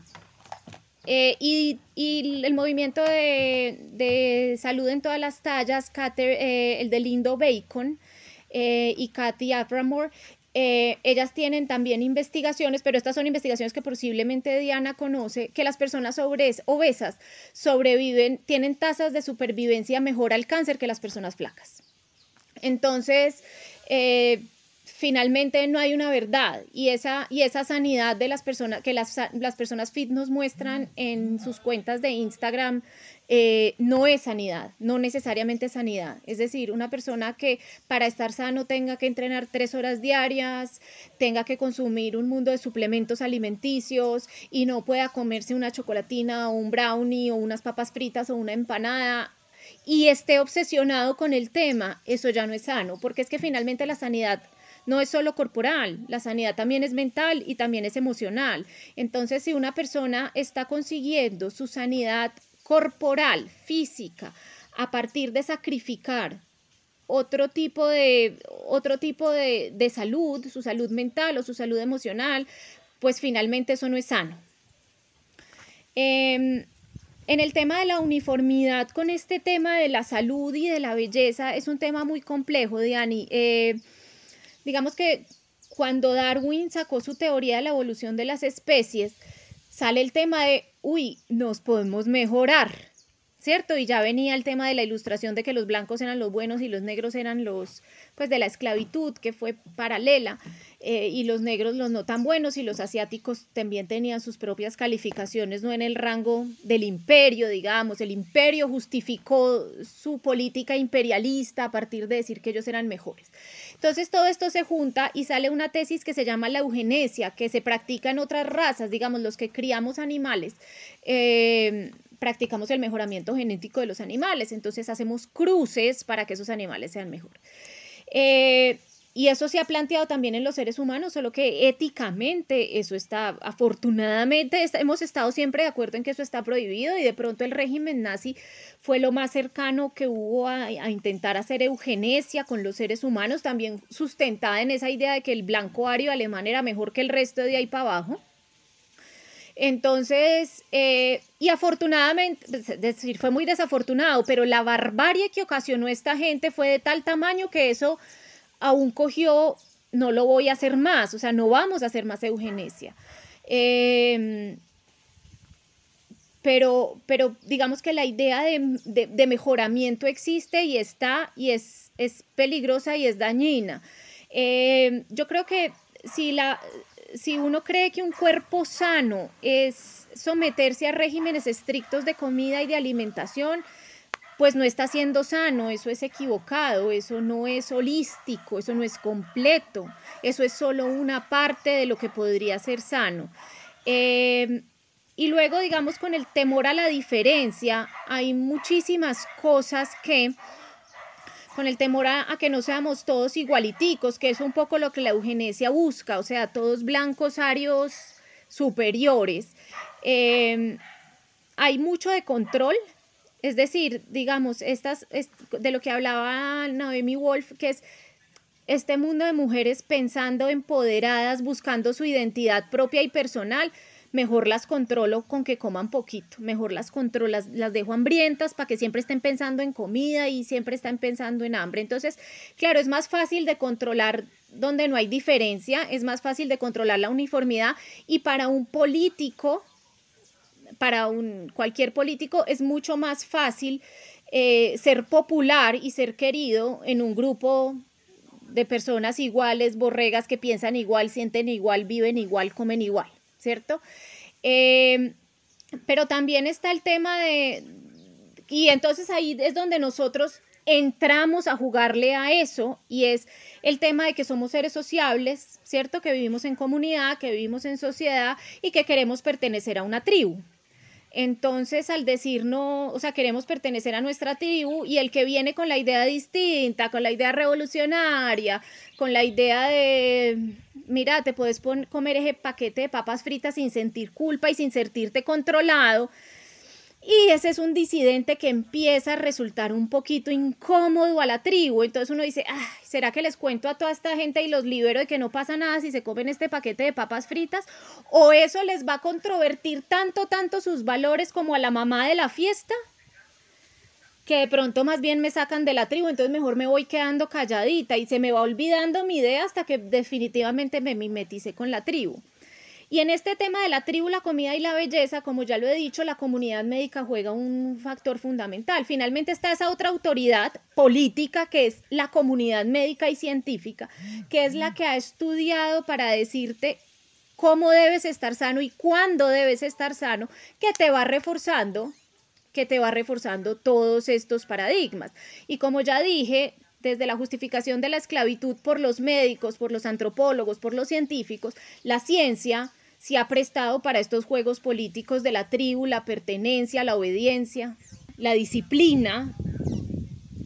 Digamos que no por el hecho de que sea científico, no tiene un sesgo detrás político para ayudar a este control, a esta obediencia, a esta disciplina.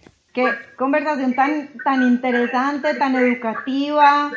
Eh, tan importante porque finalmente la relación más importante que tenemos es la relación con nosotros mismos y el amor más importante es el que debemos sentir por nosotros mismos. Entonces, bueno, nos podríamos quedar 80 horas aquí hablando. Eh, creo que podemos hacer una tercera, cuarta, quinta parte, si María nos acepta la invitación. Eh, pero como en cada capítulo, tú que eres fan de nuestro programa, sabes que al final eh, compartimos nuestras conclusiones de todo lo que hemos conversado desde su propio aprendizaje, cada una desde su aprendizaje. Entonces yo quisiera empezar eh, con Fran, después con Milito y después María, tú qué, como qué conclusión sacas de, de lo que aprendimos hoy. Fran, cuéntanos tú qué, con qué te quedas hoy.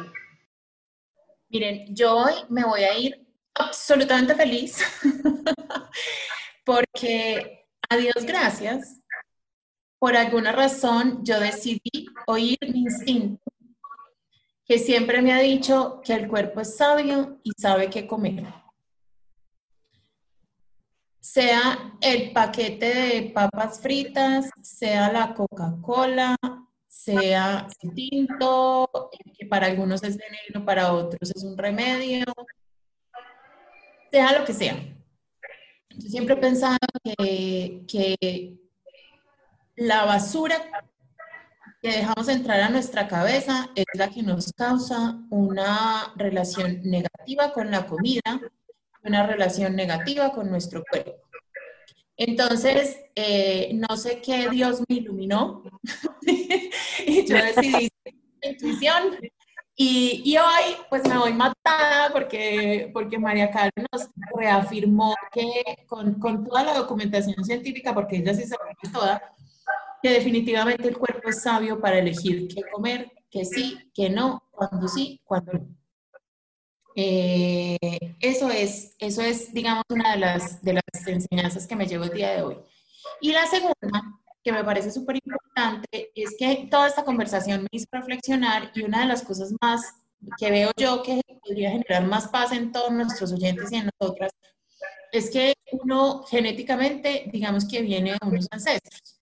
Y esos ancestros también tienen una forma que nos heredan. Entonces nosotros heredamos los ojos de fulanito, la nariz de perencejito, la boca de tal cual, los dientes de tal otro. Es todo nuestro esquema familiar. Pues la textura física también.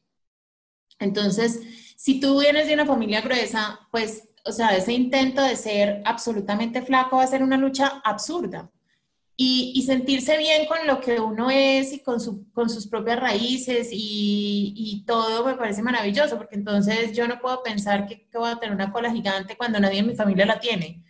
Yo, si yo soy cabezona, y, o sea, si todos mis, mis familiares son cabezones, lo más normal es que yo sea cabezona y, y, hay, y a los hijos hay que decirles que estén bien con eso. O sea, yo soy bocona, ¿qué más vamos a hacer? Maravilloso, pues yo me río, se me abre la boca hasta acá, pues está bien, eso soy yo. ¿Cierto? Eh, entonces, esas son otras cosas, o sea, parte de la autenticidad es, es también como reconocer que somos y que no, y hacer las paces con el tema. Y lo que más me gusta de toda la conversación es belleza es autenticidad. Es gozarse lo que uno es y cómo es. Con eso me quedo el día de hoy. Espectacular. Milito, ¿tú con qué te quedas hoy? También con 700 cosas. Creo que con muchas cosas muy interesantes, con muchas reflexiones, con muchas claridades. Eh, lo primero es que no banalicemos la conversación de la relación con nuestro cuerpo. Esto trasciende lo físico.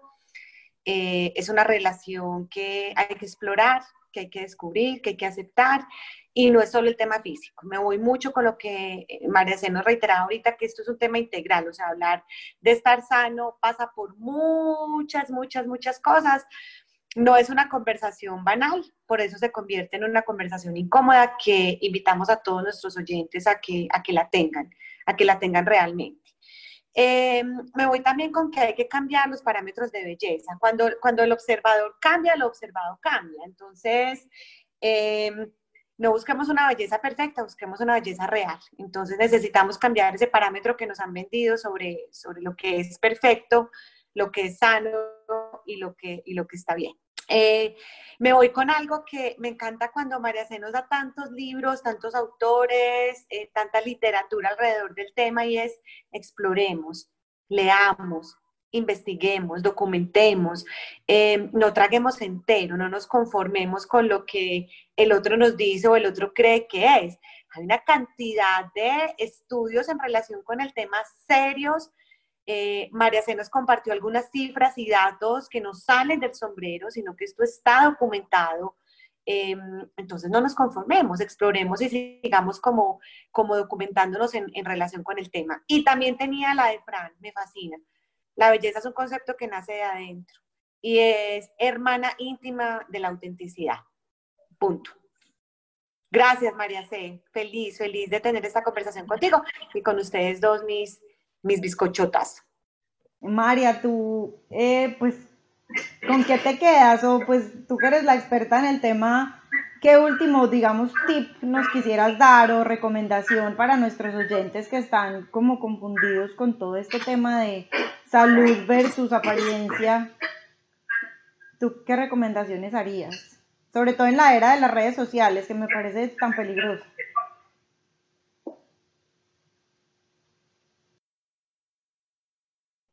Eh, mi, recomendación para las redes sociales es limpienla. Si al final el ejercicio de revisar Facebook y revisar Instagram me dejó con la sensación de que no tengo la barriga de Catalina Aristizábal, no más Catalina Aristizábal. Hay millones de mujeres con barrigas como las mías sintiéndose hermosas, auténticas, bellas en Instagram y en Facebook. Síganlas. Y al final se van a dar cuenta de esto. Cuando yo cambié mi chip, yo empecé a ver mujeres divinas en la calle, pero pues despampanantes. Y no tenían nada que ver, nada que ver con ese parámetro de hermosura. O sea, yo ahora voy por la calle y digo, wow, pero qué mujer, y, no, no tiene la barriga plana, ni tiene la piel blanca, puede ser una mujer canosa, las mujeres mayores me fascinan, cómo se visten. Eh, entonces, como, como dice Milo, cuando cambia el observador, cambia el observado. Entonces hagan ese ejercicio porque finalmente el que sana es uno. Eh, el, que, el, que se, el que se hace más completo es uno menos insuficiente. Es decir, ahí hay un sistema que no es racional, ni que está montado por nadie, ni que hace reuniones, ni juntas, ni nada de eso, pero hay un sistema que se llama el patriarcado, que busca que uno siempre se sienta insuficiente. Entonces el tema de me lo que consumo, mejorando lo que consumo de redes sociales, de publicidad, de mercadeo, mejorando esas cosas. Esa es una primera recomendación. Y la otra es sobre el tema de la tribu y de pertenecer da mucho miedo hacer estas revoluciones. Da mucho miedo hacer estas revoluciones porque si yo le voy a decir a mi mamá, mamá, para con el tema del azúcar, por favor. Ella va a decir, este es mi principio, este es mi fundamento, este es mi valor. Y esta es mi hija y viene y me dice, para con lo del tema de que tengo que bajar de peso, mamá. Entonces va a generar atención en la sociedad que me debe apoyar. Entonces muchas veces yo me retraigo y no, no digo eso. Y lo que quiero decir es, esto finalmente es un ejercicio de liberación, es un ejercicio que te hace libre, que te genera mucha paz, que te hace sentir completo. Entonces, no tener miedo de, de no pertenecer a la tribu, porque la tribu finalmente va a estar ahí. Es decir, la tribu no te va a dejar por el hecho de que tú le, o sea, tu mamá no va a dejar de ser tu mamá, Puede que tengan un momento tenso en esa comida en el que le digas, mamá, me voy a comer la segunda porción de torta y por favor no vuelvas a opinar sobre lo que yo como. Eh, va a haber un momento de tensión ahí, posiblemente los dos o tres días siguientes, pero después finalmente va a generar libertad, tanto para la mamá, que dice, este es un territorio en el que yo ya no me meto, como para uno que uno se puede comer su torta tranquila, sin ser juzgado ni sin ser sobre todo juzgado. Entonces, finalmente, este ejercicio no es, no, es siempre fácil porque, porque tenemos miedo a generar una decepción en la tribu, pero es muy liberador, es muy sanador. Eh, nos da alas, nos hace sentir completos y solo así, con esta liberación, es que uno puede encontrar su autenticidad, su ser y solo así es que puede expresar finalmente la belleza. Espectacular. Sí, no, tienes toda la razón. Yo pues hoy quedé más educada que nunca. Eh, porque yo tengo una, relación muy complicada con mi cuerpo y si algo he aprendido es que eh, la, mejor forma de cuidar nuestro cuerpo es entender lo que es el cuerpo. El cuerpo es un sistema que funciona. Es un sistema de músculos, de huesos, de órganos, de muchísimas cosas que funcionan a la par y cuidar el cuerpo es cuidar cada uno de ellos. Cuidar el cuerpo no es que se vea como unos estándares que nos han mostrado, es asegurarse de que el cuerpo sea capaz de cumplir las funciones que usted necesita para cumplir su misión. Entonces, salir a trotar 40 kilómetros al día no está cuidando su cuerpo, está dándole durísimo a sus pies, está dándole durísimo a sus rodillas.